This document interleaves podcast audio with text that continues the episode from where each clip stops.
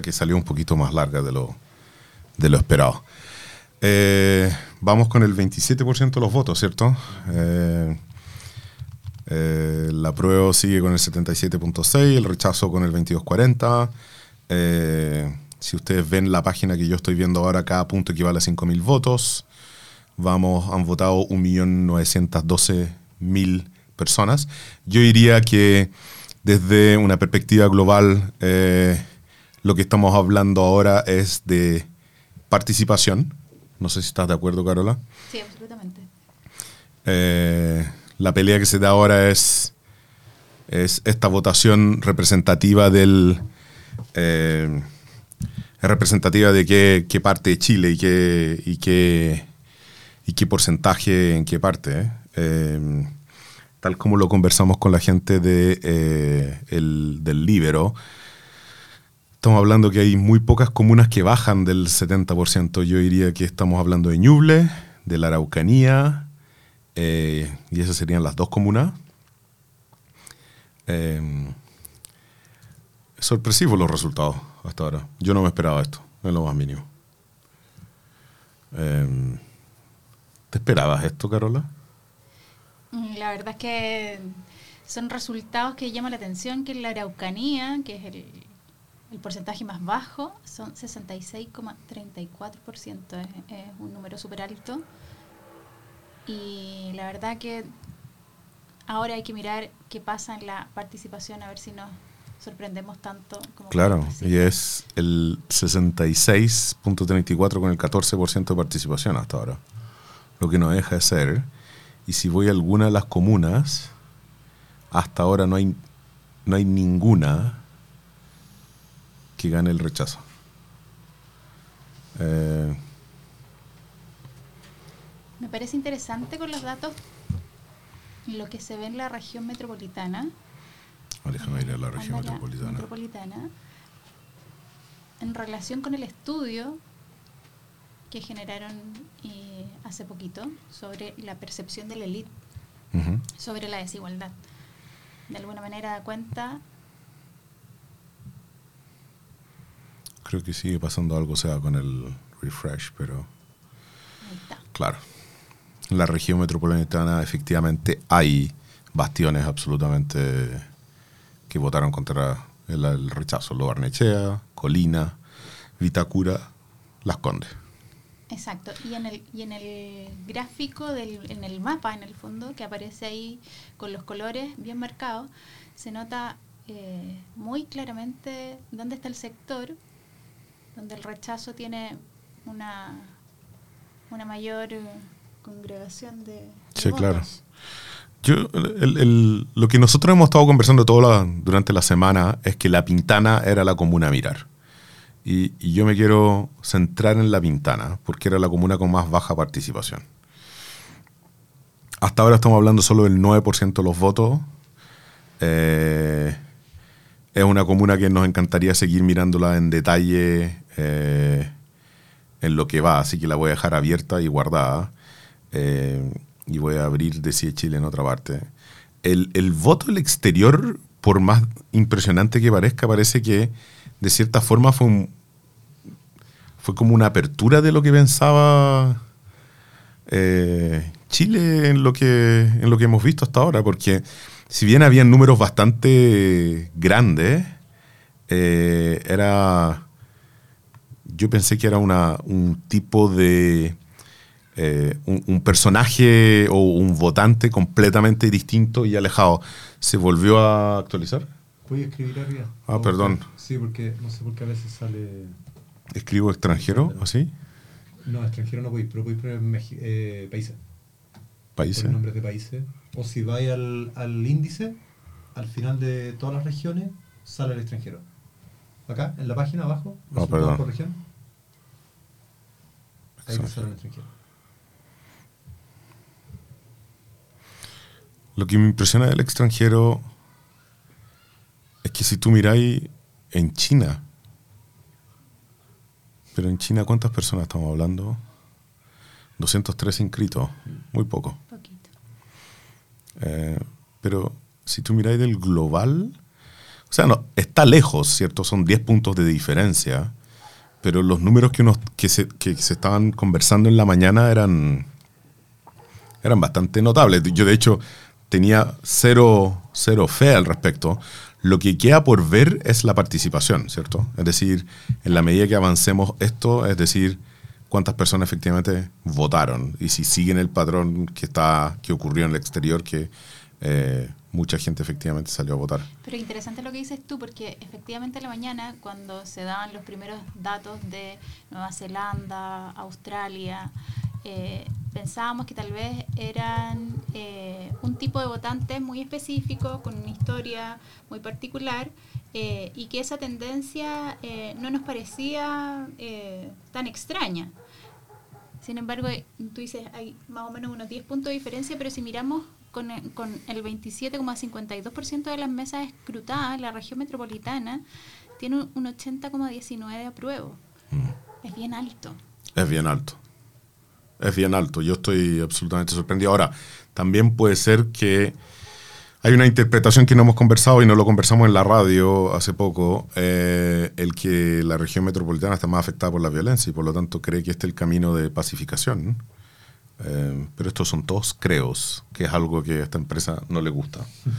Eh, sigo, sigo encontrando, primero que nada quería felicitar a Sebastián y a todo el equipo técnico que han estado trabajando en esto, el equipo marketing que ha hecho una pega increíble en, en armar esta pantalla. Eh, Ana María Galmes que nos llevó a corregir todas las faltas de ortografía, acentos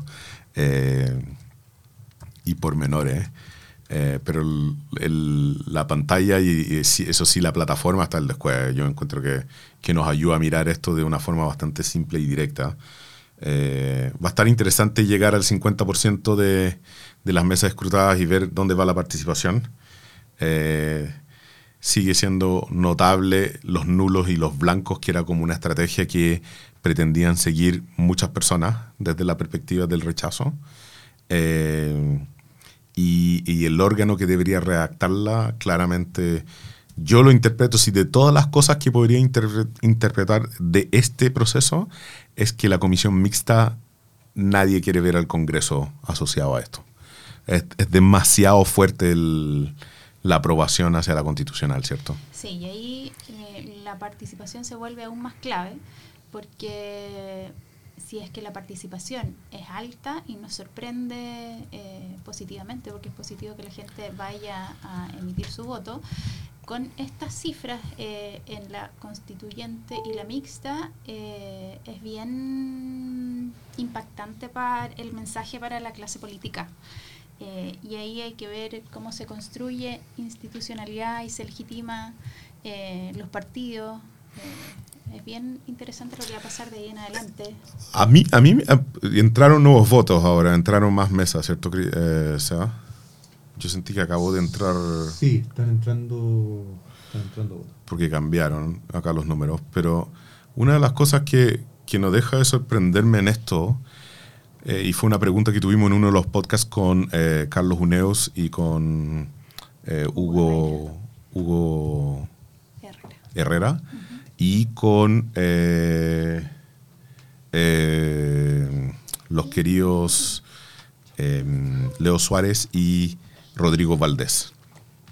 Básicamente les preguntamos a ellos el rol del Congreso en el caso de, un de cuál resultado. A mí me da la impresión de que el Congreso con este tipo de resultado o, se, o se cuadra con una estructura de buscar eh, qué reformas son básicas para las personas, pero el 36%, el 36.34%, estamos hablando de 2 millones de personas, 2 millones y medio de personas, 17% de participación electoral. Eh, me encantaría tener a Cristóbal Uneus acá y que me hiciera una regla de una regla de 3 una regla de 4 y que me dijera eh, qué podríamos esperar con esto, pero está difícil cuando el CERVEL no entrega mesas. pero me da la impresión de que acá quedamos con un congreso absolutamente eh, no sé si anulado es la pregunta o la palabra, pero eh, esto es que la gente no quiere saber del Congreso en, comisión mixta ni nada. No, no le interesa. O sea, el apruebo, yo, yo tengo varias lecturas del apruebo. Yo creo que la gente busca un camino de pacificación también y, en eso mucha gente vota por el apruebo. Pero en que la, de la comisión constitucional o la comisión mixta, yo creo que hay dos temas. Uno son las mujeres. Yo creo que el hecho de que la comisión mixta no asegurara paridad de género, eh, porque el 75%, o sea, perdón, 75 puestos eran votados por el Congreso y podía ser cualquier cosa, y la otra sí tenía paridad de género, eh, puede ser un diferencial. Pero yo veo, yo veo en esto una, una, una línea muy separadora del Congreso.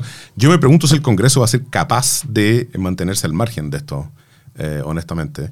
Esto le da, yo creo que le va a dar un- una reformulación a las fuerzas políticas desde el punto de vista de ponerse detrás de este, de este proceso. Ya se han entregado varios, varias previas de reglamento de la constituyente. Eh, sería bueno que eso sea una aprobación rápida, tal como lo mencionó Leo Suárez en el podcast que tuvimos acá con él y con eh, Rodrigo Valdés. Eh, no sé, yo estoy sorprendido con los resultados. Esto me sorprende absolutamente. Yo eh, en la polla interna de Anhoster dije que el 58% participaba, eh, que yo creía que el 58% participaba y yo creo que ahora va a ser una espera en ver Francisca Campamá, que está acá al lado de nosotros, dijo el 75. Así que yo lo digo al tiro, perdió. 65, dijo la Fran. 65 dijiste tú. ¿Cuánto dijiste tú, Seba? Mm, Yo, yo no sé si. Está en mute, eh, Seba. Eh, no, yo, yo en, en- con unos amigos creo que dije. ¿Cuánto? Yo, yo ponía la participación como en un 55% y no me acuerdo cuánto aposté que ganaba prueba. Pero no era 77%. Carlos Neos me está diciendo que no está en el sitio de nosotros la conversación con Hugo Herrera y sí la que hicieron con exministros. Un comentario que me llega por WhatsApp, un- una interna que me están dando acá. Se, se Un lo vamos cachamal. a tuitear. Se lo vamos a tuitear. Oye, pero yo quería retomar algo que dijiste, que, mm, que se habló mucho de, de también en otro podcast de, de la franja, ¿verdad? Y de eh, la dificultad de leerla, de entenderla, eh, que no convocaba mucho y que no había eh, una gesta en comparación con lo que sí había ocurrido en el plebiscito del 88. Y yo creo que tomando eso, es interesante lo que pasa aquí con lo de las mujeres. Yo creo que ahí está la, la- la gesta de este plebiscito. Si pensamos que tienen el 51% de representación en el padrón electoral y que mm, efectivamente eh, tiene una fuerza la votación de las mujeres en la constitucional porque asegura paridad. Entonces, eh, y, seríamos un país eh, histórico en el mundo, por primera vez, un país en el mundo escribiría la constitución bajo esa lógica. Sí. Yo, yo, yo creo, insisto en, la, en el mensaje que mencionó Carlos Uneos y Hugo Herrera respecto a, a algo que nos una. Eh, yo dudo fuertemente que ese 77% de votación se traslade en, un, en una mayoría que domine el Congreso, en un dos tercios que domine toda la conversación del Congreso. Creo que sería poco sano. Pero sí hay un punto que yo creo que es fundamental de la conversación, que es que yo creo que una cantidad de personas que digan apruebo con una participación alta están pidiendo a las fuerzas políticas que se pongan de acuerdo, eh, que hagan de cierta forma un pacto por Chile, que ese pacto por la paz y por Chile se, se ejecute, pero absolutamente validados ahora con una, con una población que dice quiero seguir un camino institucional. Eh, sigo creyendo participación es la clave. Así que volveremos cuando tengamos más resultados, ¿o no? Yo creo que un 50% sería bueno para que volviéramos y nos tomamos un break chico que ha sido un día intenso. Así es. Oye, gracias a todos por estar escuchando. Volvemos cuando tengamos el 50%. Decide Chile by Ann Holster Labs está conformado por un grupo de profesionales comprometidos que a través de su expertise tecnológico entregan análisis y contexto como un beneficio directo a la comunidad en procesos electorales.